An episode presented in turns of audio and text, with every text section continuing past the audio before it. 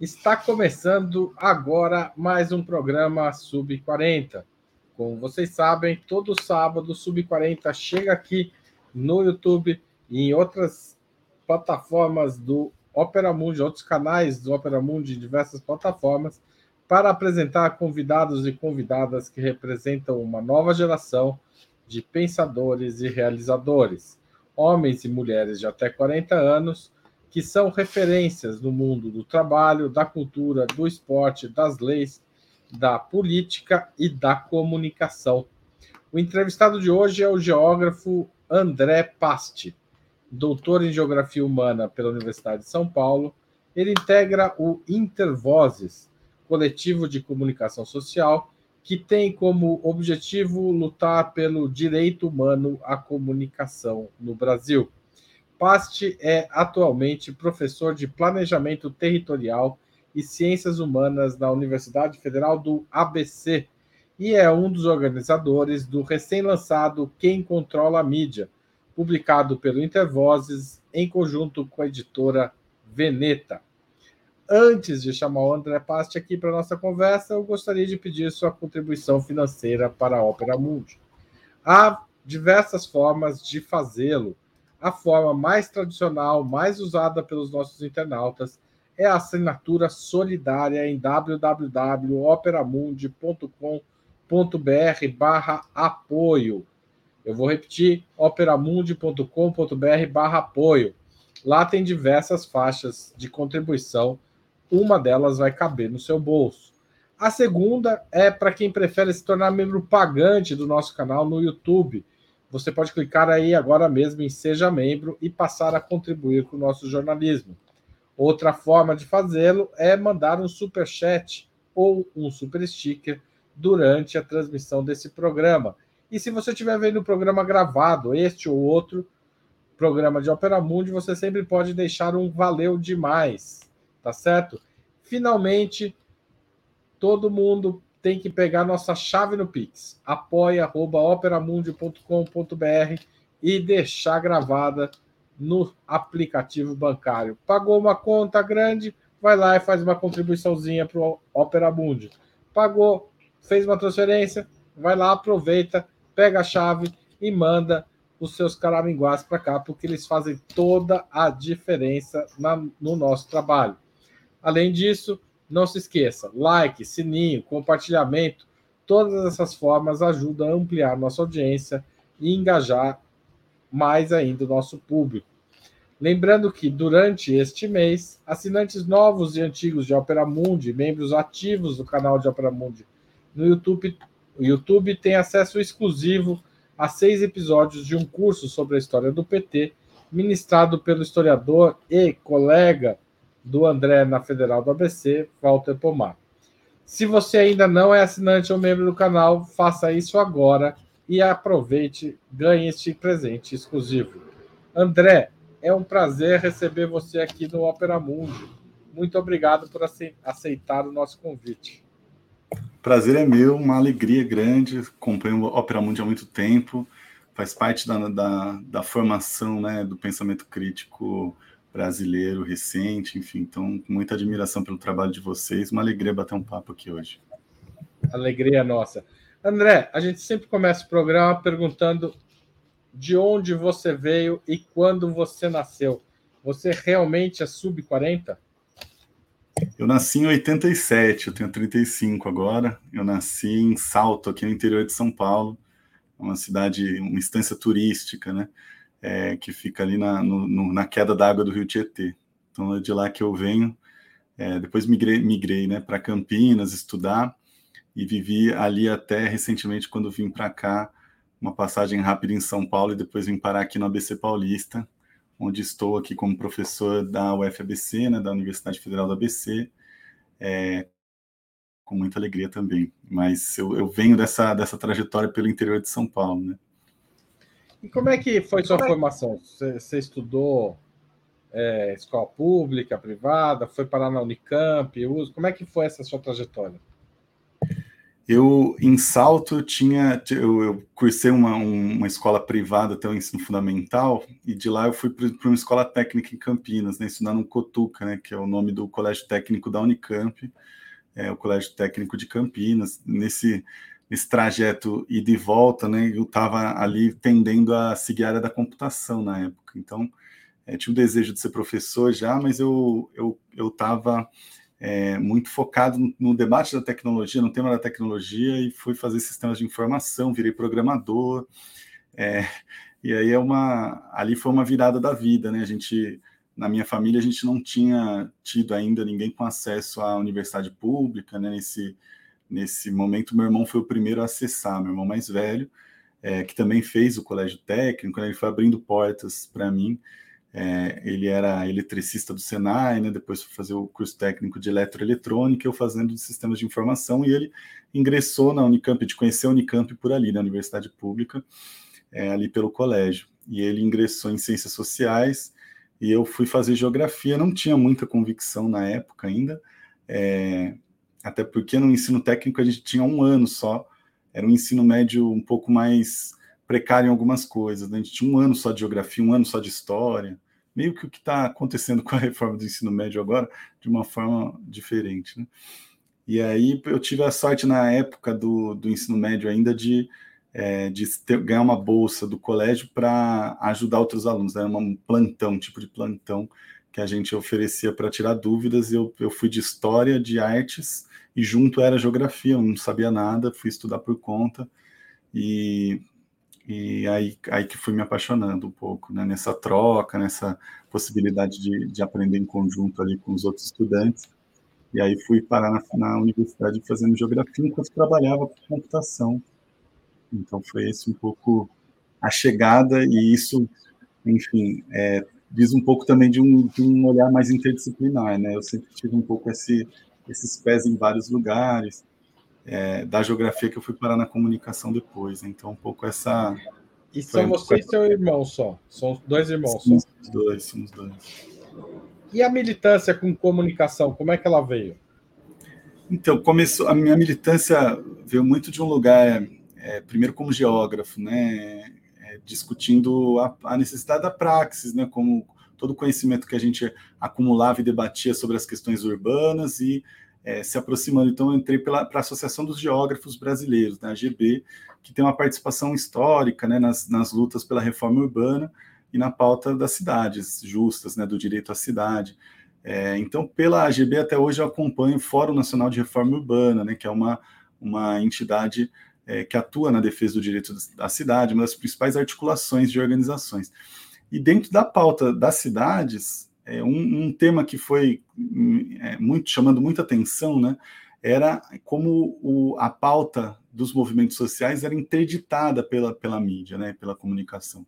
Então eu fui me aproximando, na época ainda atuando é, e estudando os temas é, da comunicação pela geografia, então eu fui fazer meu mestrado daí já estudando é, temas de comunicação na geografia, também o doutorado, políticas de democratização da comunicação na geografia, e me aproximando da luta pela democratização da comunicação, do FNDC, né, o Fórum Nacional pela Democratização da Comunicação, e sobretudo do Intervozes, Coletivo Brasil de Comunicação Social, que existe agora, vai fazer 20 anos nesse ano, é, e eu fui me aproximando, porque eu já usava muito das produções do Intervozes na minha atuação, fazia um projeto de de letramento crítico para mídia, né, em colégio, enfim. Então tinha um pouco essa atuação como professor, muito conectada com isso, no, na militância, já preocupado com essa pauta, e aí me aproximei ingressei no Intervozes, acho que em 2015, 2014, 2015.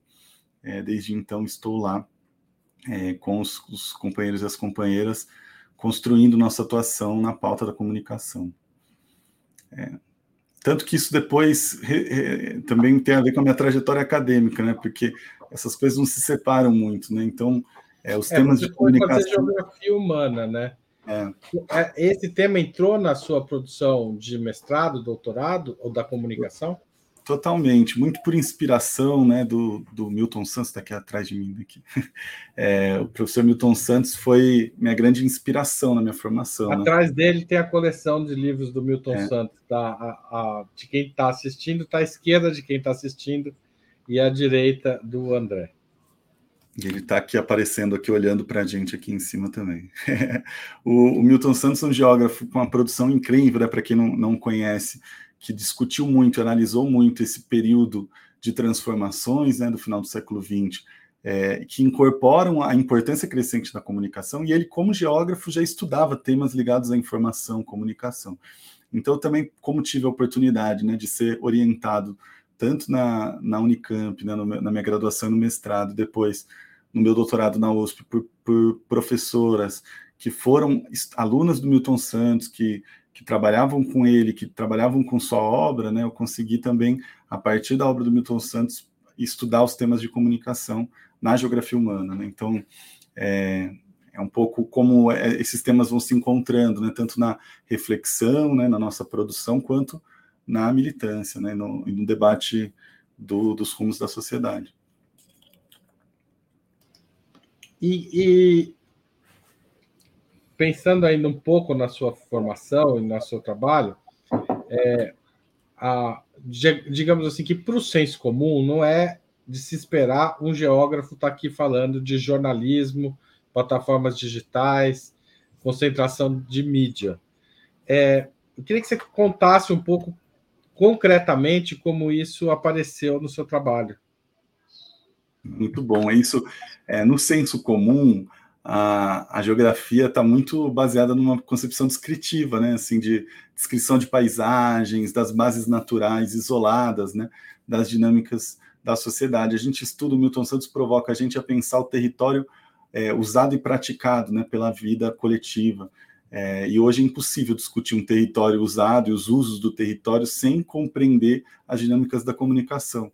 A gente fala no Intervozes que hoje a gente tem uma encruzilhada da comunicação, porque a comunicação está não só presente é, no jornalismo né, e, na, e, nos debates clássicos históricos nossos sobre é, jornalismo, rádio, TV, mas hoje a gente está discutindo comunicação presente nos cotidianos pelo reconhecimento facial, nas políticas de vigilância, das cidades inteligentes, né, supostamente inteligentes.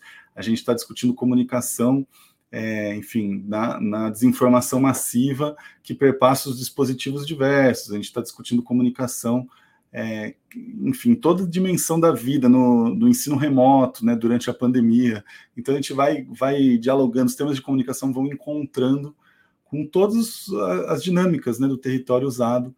É, e tem uma questão também que parte da nossa desigualdade é, da comunicação ela é geográfica também, né? A gente tem uma produção de sentidos, de ideias, de discursos que é bastante concentrada geograficamente. Então, tem a ver até com a pesquisa que a gente fez. É, se a gente olha para onde estão é, as sedes dos principais grupos de comunicação, quais são os olhares regionais do Brasil que circulam, né? tudo isso tem um recorte bastante importante né, num problema da comunicação hoje.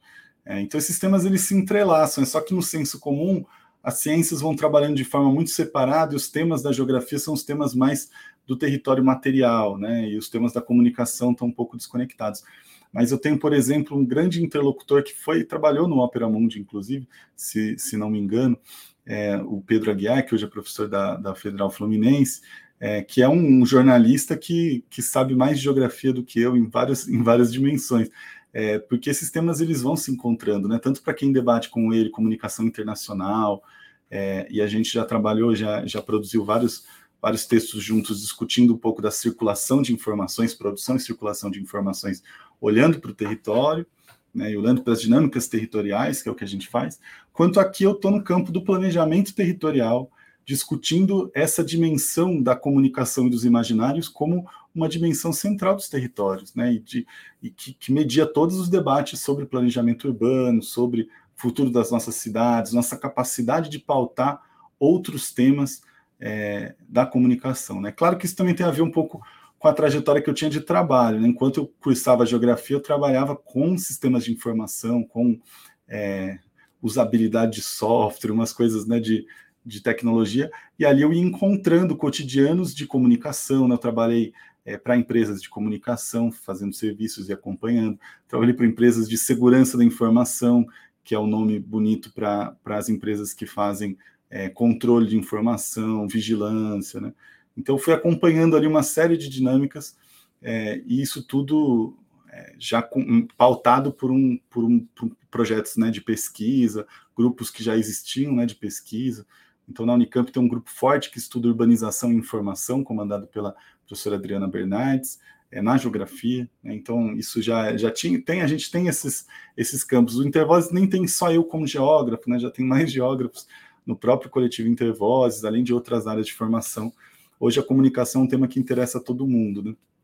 E isso vai trazendo olhares diversos também. O André, é, eu queria falar um pouco do livro que vocês estão lançando. Ele chama, o título se chama Quem Controla a Mídia, certo? Mas o subtítulo dá uma pista de que o problema talvez seja um pouco mais complexo do que esse. Digamos que esse é um problema de quando eu fiz a graduação em comunicação, né, nos anos 90, e hoje a gente tem que saber, tem que discutir, né? Dá põe o subtítulo de novo, Igor, eu acabei não deu tempo de ler. Põe a capa do livro mais um pouquinho aí. O Igor é que faz a transmissão. Obrigado, Igor. Dos velhos oligopólios aos monopólios digitais que, que houve nessa passagem entre o quem controla a mídia e o quem controla as plataformas digitais? Nossa, excelente, Haroldo. Esse, esse livro a gente publicou esse ano, né, pela editora Veneta. Ele, ele é resultado de duas pesquisas que dão um pouco a resposta disso, né? A gente tem uma pesquisa que, que chama Monitoramento da Propriedade da Mídia, né? O, o nome famoso está em inglês, né? Que é o Media Ownership Monitor, que é o MON, é conhecido como MON, é uma pesquisa internacional que eu coordenei aqui junto com a Olivia Bandeira e colegas e companheiros do Intervozes, pesquisadores, é, é a versão brasileira né, desse levantamento.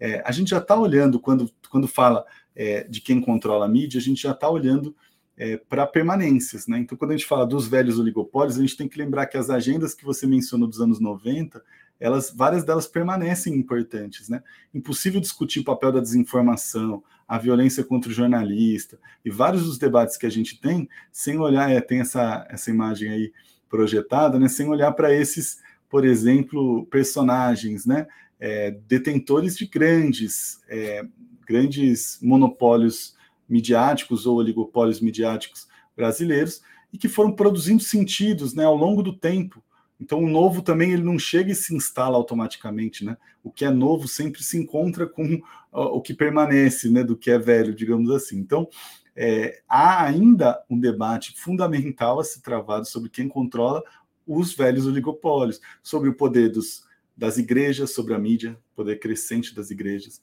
o poder dos políticos sobre a mídia, né, o controle de políticos da mídia. Todas essas agendas que estavam presentes lá dos anos 90, né, quando, como se mencionou, elas foram se renovando, se atualizando, mas elas ainda permanecem importantes. Por isso que a gente traz aqui uma parte do, do, do livro é atualizar essa situação dos velhos oligopólios que permanecem existindo. Né? Eles não foram superados, eles não deixaram de existir. Eles hoje coexistem com essas novas formas que a gente chama de monopólios digitais. Foi uma outra pesquisa que o Intervozes fez, pesquisa chamada Monopólios Digitais, é, que analisou essa a produção de conteúdo e circulação de conteúdo na internet a partir dessas grandes plataformas. O grande debate que a gente tem hoje da desinformação e dessa, dessa, desse poder crescente dessas plataformas é que na dinâmica da comunicação estão é, hoje, como a gente chama de novos problemas da concentração do poder midiático no mundo digital, né? A gente tem a questão dos dados pessoais, a gente tem né, captura massiva de dados pessoais e uso desses dados pessoais pelas plataformas para comunicação e desinformação. É, enfim, o, o fato, tem um, um, dos textos do livro, é, um dos capítulos do livro, do professor Rafael Evangelista, que também é ativista é, bastante importante da área, que chama Nascidas para Lucrar, né, que fala um pouco de como as grandes plataformas controlam o debate online e ameaçam a democracia. Esse é um debate que foi se, foi se transformando, né, foi se consolidando nesse período. É, a internet apesar das promessas e das possibilidades da comunicação alternativa, como estamos aqui habitando nesse espaço, ela, ela também estamos aqui habitando né, e coabitando espaços de plataformas que foram concentrando poder, que tem aí uma série de novos desafios, tanto de regulação, né, o quanto a gente consegue discutir soberania, por exemplo, nesse ambiente online, bastante controlada por plataformas, é, enfim, estadunidenses, na, maior, na sua maioria, é, por, por, legislações que nem sempre a gente controla, é, por, por, plataformas que às vezes se recusam a ter é, se quer seguir a nossa legislação em relação a quem tem que estar no país para responder legalmente. Dizer, é, então tem aí um desafio grande, né, de uma comunicação que foi crescendo sua presença na vida social, na vida coletiva, se complexificando. Então a gente tem novas é, formas de comunicação que se encaixam com as antigas. Né? Então, essas plataformas são também muito dominadas por antigos oligopólios. Né? Por, Isso por que eu te perguntar.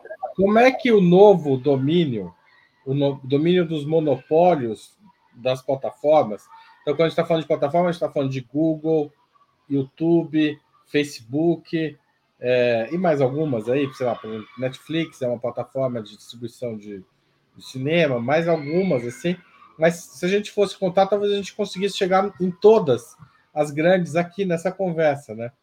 É, Spotify para música, Apple para música também, até mais do que Spotify. É, essa, como é que as antigas se relacionam? As antigas, os antigos oligopólios de mídia e o Brasil é um clássico exemplo disso, se relacionam com os novos monopólios. É, é, uma relação de dependência também? É, é são, são relações que vão se reconstruindo né, permanentemente. Então, por exemplo, a gente tem grupos muito fortes no Brasil, como o caso do Grupo Globo né, e, da, e da Rede Globo, que se consolidou no imaginário coletivo, na audiência, e que foi se atualizando tecnicamente para entrar em, em, parceria e em disputa com essas plataformas. Então, é, distribuindo digitalmente seus conteúdos para permanecer com o poder de comunicação. É, isso, aliás, é, um, é, uma tendência do mercado de comunicação global. Várias empresas de comunicação, devo dizer, nem são tão lucrativas, não são tão lucrativas, elas são muito poderosas. E por isso elas são de interesse de grupos financeiros, de grupos é, econômicos que têm interesse em ter capacidade de incidir sobre a agenda pública, de pautar temas, de bloquear temas. Né?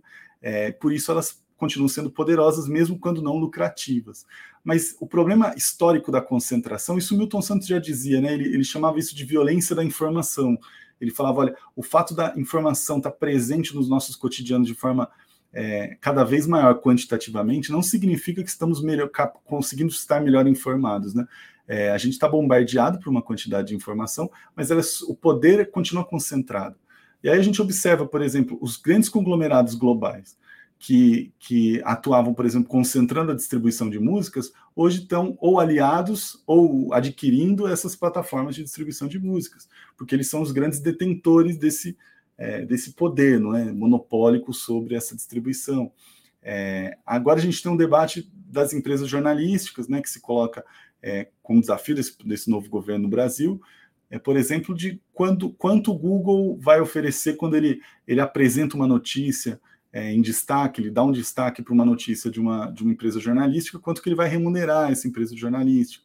É, tem aí é, disputas e é, algumas tensões de alguns lados e de outros lados não é uma exata relação de dependência, né, é uma complementaridade, porque essas, esses é, antigos oligopólios continuam com um papel fundamental. Né? Se a gente pensar o papel da mídia é, religiosa no cotidiano dos brasileiros, no avanço do conservadorismo, é, na agenda de direitos humanos. Isso não, foi, não é um, um tema é, unicamente das plataformas. Óbvio que as plataformas, de outro lado, potencializam essa desinformação, mas é uma desinformação que se, é, que se alimenta de um imaginário que foi construído ao longo do tempo por esses meios de comunicação. Se a gente pensar o avanço da extrema-direita, o anti-esquerdismo, antipetismo né, como um fenômeno, é, o neoliberalismo como projeto único, do pensamento único, tudo isso está presente tanto nessa agenda histórica que foi produzindo o imaginário coletivo brasileiro, quanto é, no, é, hoje no, no, que é a desinformação nas plataformas. Né?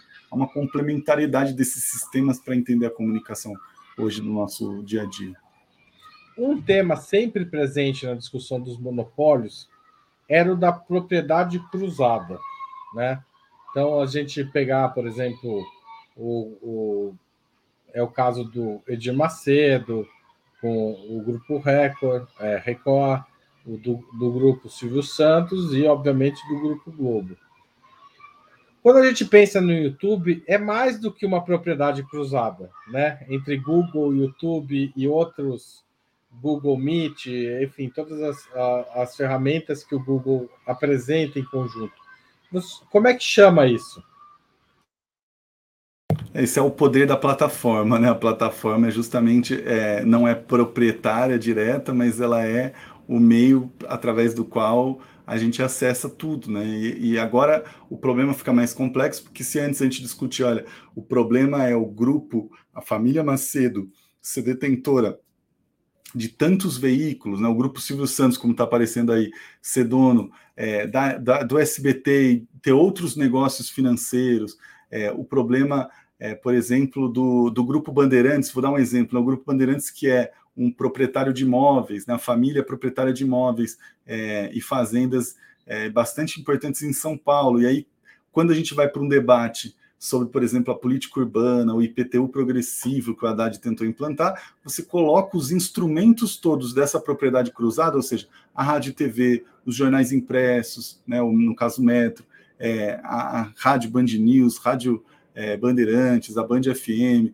junto com a Band News e a, e a Band, você pega todos esses veículos de diversas, é, diversos tipos de mídia diferentes, e todos eles são colocados a serviço dessa é, desse interesse. Né? Hoje a gente tem um problema que é mais complexo e difuso, porque as plataformas, ao mesmo tempo que elas concentram vários serviços online, então é isso, a distribuição de vídeos, a sua comunicação cotidiana, o seu e-mail, o que é um problemão do ponto de vista é, da soberania digital, por exemplo, né, o ponto de vista é, do nosso controle de informação, da privacidade, vários, vários é, atravessado por várias questões, mas eles também, por outro lado, é, a mediação do conteúdo que a gente acessa não é mais uma pessoa que está fazendo, né, mas é um código de computador que é, invisi é invisível, né? Ele é opaco para a gente, a gente não vê o que tem dentro, né?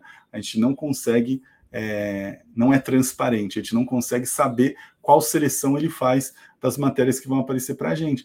Então, aí também tem uma camada de discussões importantes, né? Boa parte dessas plataformas, ela seleciona os conteúdos que vão ser que vão ser exibidos, que vão ter mais vocalização, menos vocalização, tudo isso sem transparência, tudo isso sem nenhum controle nosso, né?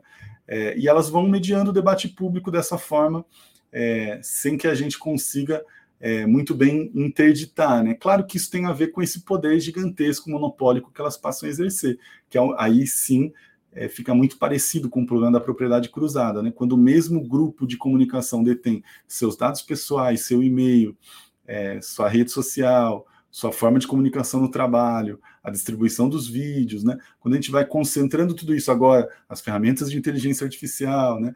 A gente vai cada vez mais colocando poder de comunicação concentrado nesses grupos. O que eles podem é, fazer, por exemplo, de aumentar o volume ou diminuir o volume de um protesto na rede social é gigantesco. Né? A gente debatia isso quando o Facebook estava no auge, é, porque eles fizeram esses experimentos, né? São experimentos é, basicamente experimentos mobilizando nossos comportamentos, né? Mobi é, usando a gente como, como laboratório.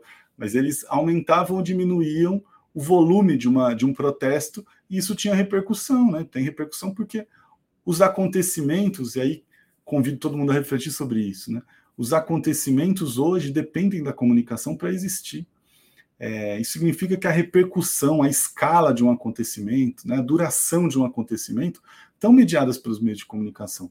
Se o Jornal Nacional passa todo dia uma marcha de seis, sete pessoas é, pelo impeachment da Dilma, que foi o caso lá do, do garoto do MBL, ela dá uma escala nacional para um, um evento pequeno. E quando ela silencia sobre protestos gigantescos do movimento popular, ela também está tentando é, diminuir a repercussão, diminuir a escala desses eventos. Então, se os meios de comunicação têm esse papel de potencializar ou retrair acontecimentos, né, é, hoje esse papel está concentrado, o poder sobre isso está concentrado na mão tanto desses oligopólios que permanecem com um poder importante na comunicação do dia a dia do brasileiro, da brasileira, mas também dessas plataformas que têm novos desafios, né? Porque elas são é isso, tem códigos que mediam essa comunicação, são códigos opacos para a gente, é, é um poder concentrado de uma empresa que não é brasileira, então são muitas. Quando é brasileira, os dados estão lá fora. Então, o, o outro colega que vocês mencionaram, nosso colega grande colega Walter Pomar, não é? Também temos o colega aqui que contribui regularmente aí com, com o debate público sobre esse tema, né? O Sérgio Amadeu, que, que faz esse debate bastante importante de como até as plataformas públicas brasileiras, né? Os sistemas do governo, até o, o sistema do Enem, do SISU, hoje estão em, em, servidores que ficam fora do país. Então, isso tudo hoje é debater comunicação, né? Esse é o nosso desafio. Não é só debater o Facebook também, né? A gente, tá, a gente tem que olhar para todas essas camadas. André, tem, tem várias coisas aí que a sua fala puxa, mas antes de para isso eu queria falar, no seu artigo você fala da concentração territorial também da mídia no Brasil, né? Não é só uma concentração econômica, né? É, essa questão se manteve apesar da internet, né? O surgimento de veículos alternativos, o Opera Mundi é um deles, mas são centenas. Muda significativamente esse jogo ou não? A gente corre muito ainda na, nas beiradas do, da lago, do, do lago aí do, do rio. É muito, muito importante a gente olhar para isso, né? É, a gente, a internet não mudou a concentrar no sentido amplo, né, ela não mudou o fato da gente ter uma concentração bastante intensa geográfica, territorial da, da produção do, do comando né, da comunicação. Então, quando a gente olha para a região metropolitana de São Paulo, a gente tem ali três quartos da, é, do comando da comunicação de todo o território brasileiro, que é metade do continente, é muito grande. Né? É, isso é um dado relevante e tem a ver com a concentração da mídia, né, a concentração nacional da mídia brasileira. É, agora, a gente fez essa pesquisa, né, queria chamar a atenção é, e convidar todo mundo para acessar. A gente tem essa pesquisa baseada no monitoramento da propriedade da mídia, está lá no site do Intervoz o link para pesquisa. É, e na pesquisa a gente mapeou 50 veículos de maior alcance. Né? Esse é, é um debate.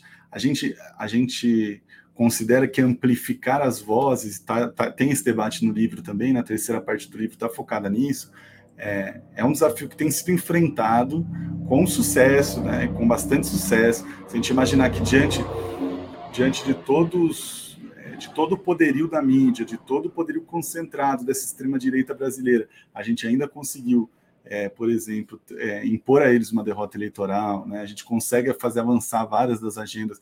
Isso tudo tem a ver com o nosso, o nosso, quer dizer, o trabalho de vocês, né, e o esforço coletivo desse movimento pela democratização da comunicação, que tem produzido muita coisa. Agora, também é importante a gente notar que nessa pesquisa né, do monitoramento da propriedade da mídia, a gente já tinha ali é, uma mídia alternativa entre os 50 veículos de maior alcance no Brasil. É, então, isso, isso já dizia para a gente, ao mesmo tempo que a gente tinha um canal de desinformação da extrema-direita entre os 50 veículos mais importantes do Brasil. Então, é, nem tanto ao céu, nem tanto à terra, a gente não está nem num cenário em que a internet conseguiu reequilibrar as vozes, né? mas temos é, conseguido avanços significativos. Né?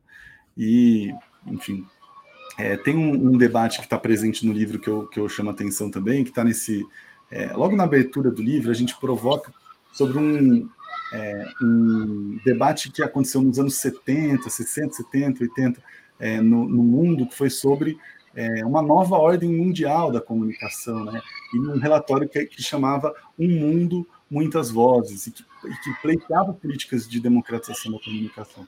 E a gente está provocando que a gente precisa olhar para os muitos mundos que não estão hoje representados. Né? Então, o capítulo de abertura chama assim, né? Muitos mundos, poucas vozes, e que, e que a gente vai problematizar o quanto essa diversidade existente na sociedade ainda não consegue grande alcance de circulação. Então, é, por exemplo, a gente tem as mídias religiosas, são todas mídias cristãs conservadoras nem a diversidade do cristianismo está presente. Quem dirá a diversidade religiosa das religiosidades brasileiras? Né? É, a representatividade étnico-racial é, das pessoas LGBTQIA, é, das mulheres, são também representatividades bastante é, em avanço, em conquista, é, bastante seletivas em alguns debates e ausentes de outros. Né? é, e que a gente também tem os donos da mídia, são a maioria deles homens brancos, né? A única mulher que aparecia na pesquisa como dona da mídia era a Bispa Sônia. Né? Então a gente tinha aí uma, tem uma concentração histórica é, e de poucos mundos presentes com ampla circulação que ainda acontece. E quando a gente olha para os territórios, a gente está falando que é, basicamente a região Nordeste tem pouco seu ponto de vista presente no cotidiano dos brasileiros. Então, quando tem um caso como derramamento de petróleo, foi outra pesquisa que o Intervozes fez na costa do Nordeste, esse assunto é ignorado pela mídia concentrada em São Paulo por muito tempo, muito tempo. Né? é, esse dado é fundamental, né? A gente tem 73% do comando das redes de informação de São Paulo, considerando o grupo, o grupo Globo, que está no Rio de Janeiro, é, e os meios que estão em Brasília, a gente tem esses, essas três cidades comandando a comunicação do território gigantesco, né? cheio de diversidade. Para quem não, não, reflete nisso é, sempre, é legal pensar que em cada município desses 5 mil mais de 5 mil municípios brasileiros, né? É, a gente tem cotidianos acontecendo, fatos acontecendo, só que você liga os diferentes jornais e eles repassam as mesmas notícias. E as pessoas pegam o celular, tem essas notícias, as mesmas, circulando, né? Ou é, uma desinformação também produzida por uma rede é, mal intencionada de, é, enfim, de fake news, que também vai, vai se organizando dentro dessas possibilidades. Então a gente não tem ainda uma, uma diversidade dessa, uma diversidade regional, né, uma presença dos territórios quilombolas na mídia, né, dos territórios indígenas com voz equilibrada, das ocupações urbanas do centro de São Paulo, para dar um exemplo mesmo quando a gente olha para São Paulo. Aí ah, tem um outro dado interessante, né, que vocês projetaram aí, que esse, esse poder regional da mídia também é controlado por caciques políticos, né? Então, o ACM, o famoso ACM preto, né, que fingiu que era, que era preto durante a última eleição, é, o ACM Negro, ele, é, ex-prefeito né, de Salvador, foi, foi é, é, exatamente, ele foi um, um grande um grande proprietário, é um grande proprietário, um grande controlador. Né? Ele foi um político é, capitaneado pela, pela família ACM, mas que é proprietária é, né, de veículos de comunicação fundamentais afiliadas da Rede Globo. Né? Mesma coisa com o Collor, com a família Sarney, enfim. Então, esse poder regional dos políticos é muito forte, muito baseado no poder mediático. O André, o, qual foi o impacto do marco civil na internet na melhoria desse ambiente? O marco civil, de fato, criou bases é, mais democráticas ou criou limites que, é, que de alguma forma seguram um pouco essa, esse poder oligopolítico ou monopolístico, depende do, do, do viés que a gente está abordando. Muito. É, o, esse é um debate em aberto, eu diria, né? Eu vou, vou colocar algumas visões aqui sobre isso. O Marco Civil da Internet, eu entendo, foi um, um esforço coletivo, fruto de uma consulta pública ampla, é, né? Então, assim, ele, ele tem um, um, viés muito importante de ser o reconhecimento da necessidade de, ao invés de é, criminalizar os usos da internet, reconhecer os direitos das pessoas da internet.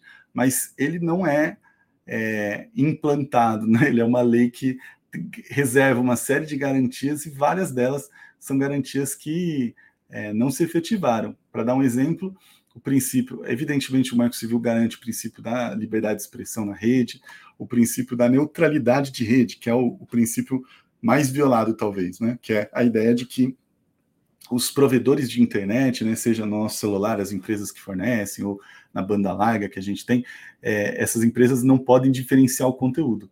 Mas praticamente todos os pacotes hoje de celular, por exemplo, vêm acompanhados de tal aplicativo de graça, tal aplicativo com tantos mega, né? Então já tem uma diferenciação, há um, todo um debate técnico aí sobre isso, mas assim, a gente tem diferenciações, inclusive porque pessoas, por exemplo, com um pacote de WhatsApp gratuito, sem acesso à internet ampla, também estão sujeitas àquilo que você recebe no WhatsApp, sem poder verificar amplamente, assistir, é, pesquisar outras fontes, né?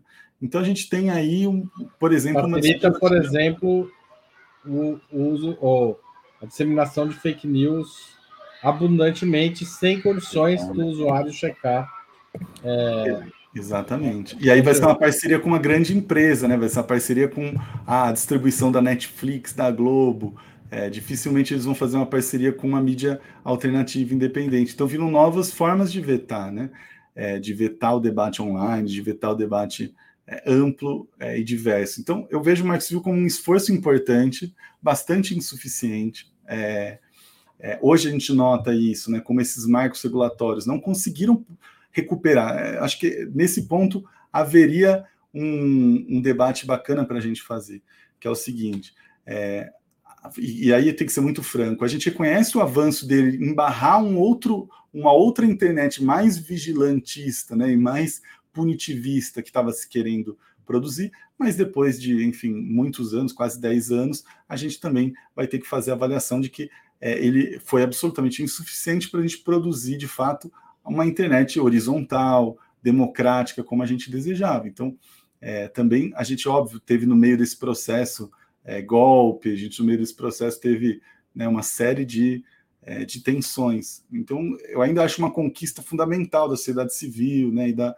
da organização política é, pela, pela comunicação no Brasil, e com alguns debates que vão se, se retomando, né? como, por exemplo, naquela época havia uma compreensão de que as plataformas não deveriam ser responsabilizadas pelos conteúdos, hoje já é um debate mais amplo sobre isso. Né? É, acho que também um pouco do que foi acontecendo com a desinformação massiva foi pautando outros entendimentos né, desse debate. Na época tinha um princípio muito, é, era um, é um marco muito principiológico de defesa é, dos princípios fundamentais da internet para a gente não perder aquilo.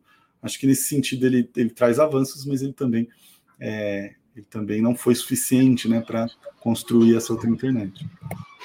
O André, se discute é, hoje no Brasil a implementação de dispositivos que facilitem a retirada de conteúdos considerados ofensivos ou criminosos pelas plataformas digitais. É, ou seja, mas isso não é, seria uma forma de ampliar ainda mais o poder de quem já é super poderoso? É, esse, esse é um, um, um, grande nó desse debate de regulação, né? Eu, eu diria que o desafio que este governo tem, né, é, entre vários outros, porque é um governo que vai ter que se debruçar sobre a reconstrução dos pactos democráticos, dentro das suas contradições, porque é isso, a gente tem uma SECOM progressista junto com o Ministério das Comunicações conservador, quer dizer, então a gente tem aí os, as contradições internas, mas este governo vai ter esse desafio, né? A Secretaria de Política Digital está puxando esse debate de regulação desse, da, das plataformas para combater a desinformação. E aí o que eu diria, mais, como, mais do que como resposta, como processo, tem que ser um processo em que envolva todas nossas organizações, a mídia alternativa, né, é, com muita voz, precisa estar muito presente nesse debate, é, o Fórum Nacional de Democratização da Comunicação, evidentemente, todas as organizações, Intervozes, é, todas as organizações de, de, liberdade de expressão, do direito à comunicação, os movimentos populares. A gente precisa ter um amplo debate, né, um, uma regulação que surja de um amplo debate com o setor popular, para que a gente tenha uma, uma regulação progressista, para que a gente não reproduza é, esse tipo de abuso. Né? A gente mesmo, enquanto Intervozes, já foi alvo de retirada de conteúdos arbitrárias né, pelas plataformas. Quando a gente facilita a plataforma é, né, de a retirada de conteúdo sem a garantia da minha liberdade de expressão, da nossa liberdade de expressão, a gente teve conteúdos que eram basicamente materiais de formação em direitos humanos do Intervozes, na formação de direitos humanos, né, do MIDI Direitos Humanos, foram retirados a pedido da Globo, o YouTube retirou, né, aceitou, a gente teve que entrar com um processo para para usar isso como um caso para demonstrar o problema desse, desse tipo de prática. Assim como outras, né? Se a gente imaginar, esse debate é complexo, né? A revista Fórum, eu me lembro, teve um caso em que ela foi taxada por uma plataforma como é, veículo de desinformação por ter falado que o Papa Francisco tinha mandado um terço para o Lula. E ele tinha mandado o terço para o Lula. Mas a, uma agência de checagem de fatos ligada a um grande veículo de comunicação disse que era mentira a plataforma assumiu como mentira e informou todo mundo que era seguidor daquela página, que era uma página de desinformação. Vejam que não é um, não tem saída muito fácil e rápida para esse problema, né? A gente precisa garantir que as saídas sejam construídas com amplo debate e que sejam saídas que não violem a liberdade de expressão e não ampliem o desequilíbrio, né, de poder de comunicação entre os diferentes sujeitos e movimentos da sociedade. Esses acho que são os princípios fundamentais que a gente vai precisar tocar durante esse debate agora, que, que já tem sido anunciado né, como um debate importante. E que seja de fato feito, né? Acho que a gente já, já paga o preço de não ter feito outros debates no seu tempo, né? o próprio debate da lei da mídia democrática, mais de 10 anos atrás, né? e outras, outras regulações que poderiam ter diminuído, ao menos, o desequilíbrio do poder de comunicação, que ficou evidente durante o golpe, por exemplo, né, contra a ex-presidenta Dilma Rousseff. André, uma questão importante também é são os fluxos de capitais que essas plataformas geram. que elas sugam recursos dos países em desenvolvimento, que não tem como competir né, é, de igual para igual nesse setor, levando dinheiro e inteligência e principalmente informação é, para os grandes centros. Né? Por exemplo, as universidades federais hoje, quase todas, se não todas, utilizam a plataforma Google para arquivar suas pesquisas. Todo pesquisador tem um e-mail Google, etc. Esse tipo de coisa é, é, um governo progressista como o do presidente Lula tem condições de enfrentar, ou o descompasso tecnológico é muito grande e é algo que a gente tem que aceitar por um bom tempo ainda? Precisa enfrentar. Não só, não só tem como enfrentar, porque tem muito poder para enfrentar, mas precisaria enfrentar. Não deu sinais de que está priorizando essa agenda, mas é, precisaria enfrentar. O, eu me lembro de matérias, inclusive da, da própria Operamundi, é, é, com, com o Sérgio Amadeu, em que ele discute isso, né, do, do colonialismo de dados, do, da, do Brasil ter se tornado essa colônia digital. É, veja, o poder que o, que o governo federal tem sobre isso. Né? A gente tem compras públicas, por exemplo, a gente pode é, fomentar isso dentro das universidades, a gente pode é, vetar esse tipo de prática e construir alternativas soberanas. Quer dizer, a gente tem um pensamento. Pra, você usou um ótimo exemplo, porque as universidades públicas são onde está o pensamento e a produção do conhecimento é, que pode avançar com isso. E hoje a gente tem boa parte das plataformas das universidades é, entregues. É, é, é, a saída fácil, imediata e, desculpem a palavra, burra, né? Porque não está olhando para as implicações de entregar todos os dados das, dos pesquisadores nacionais para essas plataformas, para essas nuvens de fora, né? Os e-mails de todos os pesquisadores para essas empresas, que são as mesmas empresas que, usando esses e-mails, espionaram é, a nossa presidenta, espionaram é, a Petrobras, espionaram tantas e tantas pessoas.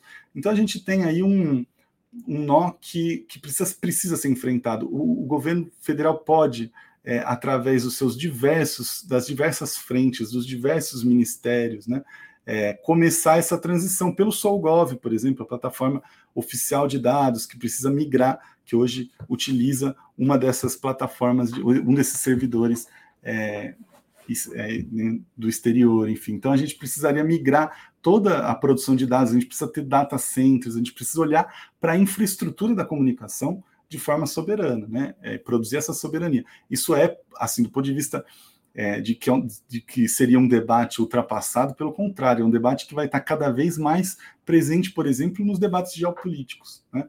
no debate sobre soberania, na nossa capacidade de intervenção e de produção de conhecimento, né? É, essas plataformas elas entram primeiro oferecendo planos gratuitos, facilitando o serviço. Gente, todo mundo sabe o que vai acontecer e já começou a acontecer, né? Então elas já retiraram, falaram, agora as universidades pagam. E aí, se as universidades não puderem pagar, elas são retiradas desse serviço. Só que aí você já acostumou todo mundo a usar esse serviço. E aí, assim que as universidades foram, forem retomadas do seu orçamento, a possibilidade de elas retomarem esse tipo de serviço e é um grande absurdo. A gente vai começar a fazer transferência de recurso público para esse tipo de plataforma. Isso é uma agenda que está tá nas mãos do governo. Né? É possível fazer essa transformação, é possível investir numa infraestrutura é, soberana, né? Num, numa produção de conhecimento baseada em plataformas e, e plataformas próprias. Né? Assim como tem um debate, por exemplo, sobre produzir os, o, as plataformas de aplicativos de transporte públicos, a gente pode fazer todas essas, essas outras camadas de uma, é, né, de uma implementação da soberania digital. Isso seria uma agenda que deveria ser tomada como prioridade, do meu ponto de vista, né, por esse novo governo. Não é uma indicação que a gente tem no momento, mas é, é possível, não é um, um enfrentamento é, ultrapassado, pelo contrário, né, um, é uma agenda que ainda dá tempo de reverter, né, a gente ainda tem capacidade de produção é, dessas infraestruturas, enfim. E a universidade deveria ser o lugar onde começa isso, isso eu não tenho dúvida. É, me chama muita atenção isso o tempo todo, como é, o ensino remoto, mediado por tecnologias na pandemia, é, e tantas outras questões hoje é, das grandes universidades todas, né, federais e estaduais, estão todas mediadas por essas grandes empresas. Né? O, o, André, tem uma novidade nos últimos dias, no, deste ano já, digamos, da internet, que é o Chat GPT. Certo. Que é a produção de conteúdo em escala, grande volume, pela inteligência artificial. É, que riscos isso traz para a democracia e para o debate público? E que vantagens pode trazer, eventualmente, inclusive? Desculpa, Haroldo, caiu aqui um, um minutinho. Não sei se eu atrapalho aí, pedi para você repetir. Eu estou te ouvindo. Não sei se você ouviu a pergunta. Não, se puder repetir, caiu aqui. Tem uma novidade de 2023 que é o Chat GPT, né? Uma novidade deste ano. Qual é o impacto disso no debate sobre a comunicação, sobre a qualidade da informação e a qualidade do ensino? Só prejuízo ou traz alguma coisa boa também? Ah, perfeito. Esse é, é, eu diria cada nova tecnologia que aparece, né, ela, ela traz essa, essa, essa, curiosidade, esse debate, né? Eu nunca vejo tudo como prejuízo, por exemplo, começando pelo ensino, né? Nunca vejo tudo como prejuízo. A gente evidentemente tem que readaptar todos os nossos, é, mas isso é um trabalho pedagogicamente permanente, né? Readaptar nossas avaliações, nossas formas para lidar com esse tipo de, de ferramenta, né? As ferramentas que existem. É, tem uma visão muito, muito particular, é uma ferramenta de, é, de, de produção de textos no seu sentido é, dos formatos, né? Ela, ela domina os gêneros textuais, então ela consegue montar uma boa estrutura de uma carta, um péssimo conteúdo, ela consegue é, então, é evidente que ela é, excelente, é um excelente auxiliar de desinformação massiva, por exemplo, porque ela permite fazer com uma forma é, plausível, essa é grande palavra, né? é uma ferramenta que produz textos plausíveis sobre temas imprecisos. Então, é evidente que se você usar esse tipo de ferramenta acreditando que ela tem respostas, ela não tem as respostas. Né? Você usar esse tipo de ferramenta para produzir um texto é, falso de propósito, ela também vai sendo, é, enfim, uma ferramenta muito funcional para isso. É, não vejo grandes grandes vantagens. Eu sei que vários pesquisadores, pesquisadoras estão é, usando ela, por exemplo, em inglês, para é, avançar com resumos, fazer revisões de textos, é, enfim. Assim como há ferramentas de tradução instantânea, uma série de outras ferramentas que ajudam a produção de textos. Né? É, agora, eu vejo mais, o que nos preocupa mais é como esse uso massivo ajuda a criar esse contexto é, de confusão, de, né, de, estado de confusão, de desinformação, mas não são ferramentas é, que a gente pode que a gente pode naturalizar. Eu diria que como todas as outras tecnologias, a gente vai ter que entendê-las como nem boas, nem ruins, nem, nem neutras, né? É, entender que há uma tecnopolítica a ser discutida dessas tecnologias, né? Elas sempre estão associadas aos usos, a né, um projeto de sociedade que está se desenhando. Então, é igual a gente falar que a internet é boa ou ruim, né? A internet ela é um conjunto de possibilidades. Agora, dentro de um projeto autoritário, neoliberal, de mercantilização da vida, ela é capturada para isso. Né? É, isso não significa jogar fora a internet, mas entender que a gente tem que disputar esse projeto de sociedade também na internet. Isso vai acontecer agora com essas ferramentas é, da suposta é, inteligência artificial, é, que é um, eu acho que tem um, um risco aí grande que é um risco de que as pessoas tenham uma fé na tecnologia, na neutralidade da tecnologia, que isso é um grande, é um grande, um grande risco da sociedade, né? Quando a gente passa a ter decisões sociais importantes tomadas por tecnologias, isso não é o chat GPT, né? Isso é o, o, a prisão baseada em reconhecimento facial, por exemplo. Ela vem com um verniz de neutralidade, né? Com, uma, com um discurso público de, olha, mas o software que identificou a pessoa, você vai questionar o software, né? Então, aí de novo, a gente tem um debate que está se construindo no Brasil há bastante tempo. O Intervalos faz parte da coalizão Direitos na Rede, que debate isso. A gente tem a rede Lavits, né, a rede latino-americana de estudos de vigilância, tecnologia e sociedade. Tem várias redes com campanhas contra o reconhecimento facial na segurança pública, por exemplo. Né?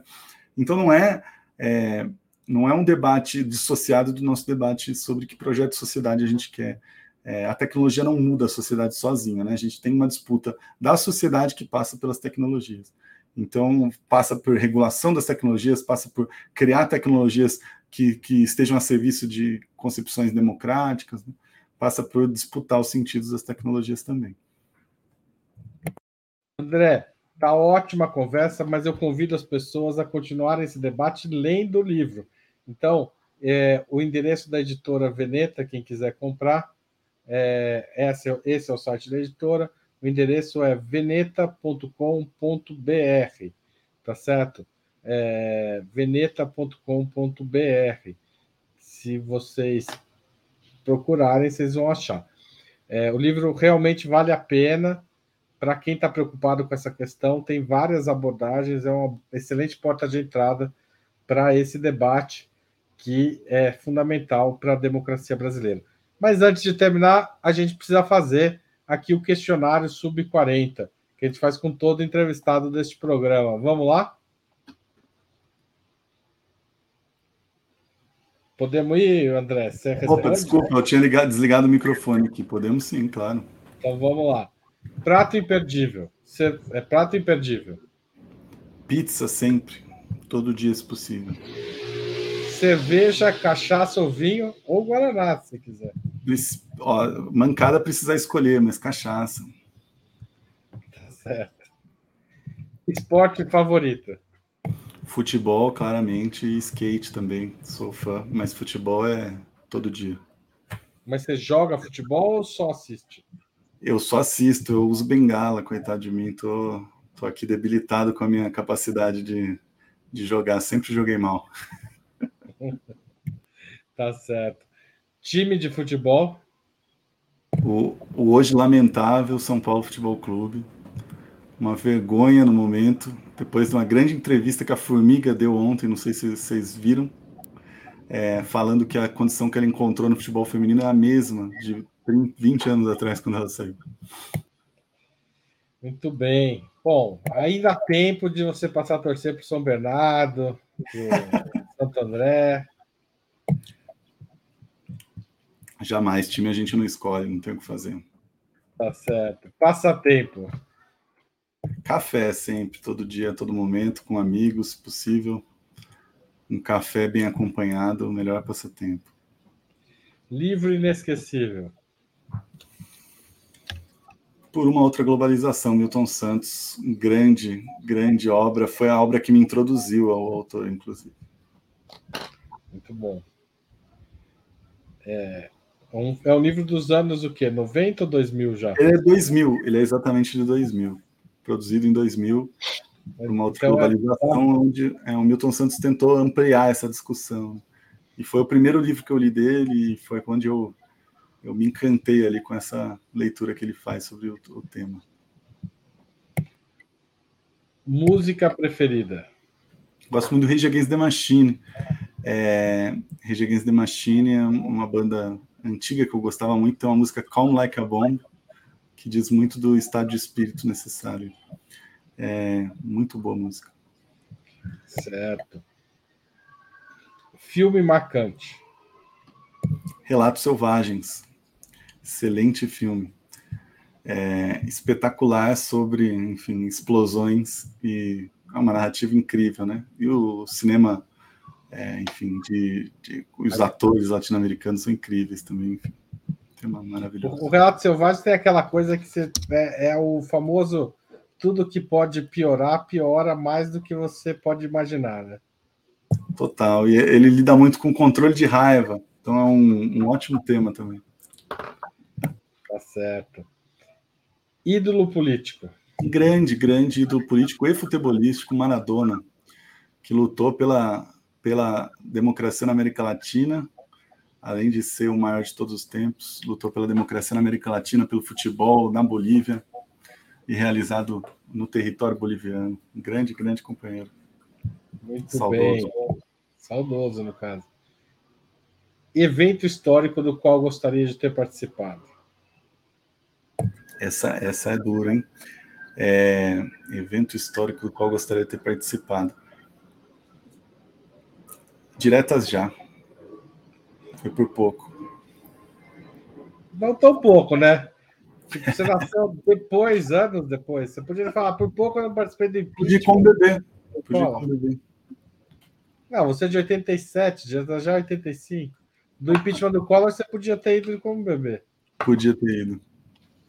Não deve ter tido grandes manifestações de salto, não, né? Hum?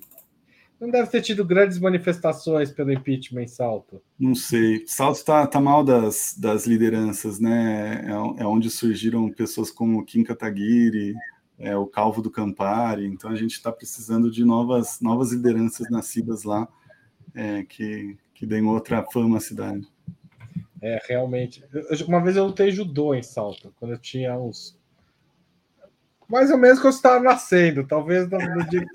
Mas eu perdi a luta. Eu fui, viajei bastante, cheguei lá e perdi a luta. Foi um pouco triste. Mas tudo bem, acontece. André, muito obrigado por essa hora de entrevista. É, tenho certeza que todo mundo gostou. Convido a que leiam o livro, continuem esse debate esse debate é fundamental para a democracia brasileira. Valeu por ter passado essa hora aqui com a gente. Eu que agradeço muito, sempre à disposição, que a gente possa trocar muito ainda. É, todo mundo que nos acompanhou aqui, vocês em particular. Um forte abraço a todo mundo. Forte abraço, obrigado a vocês que acompanharam e que contribuíram financeiramente com a Operamundi, compartilharam esse vídeo, mandaram para frente, enfim, faça todo mundo conhecer esse debate. Valeu, tchau, tchau.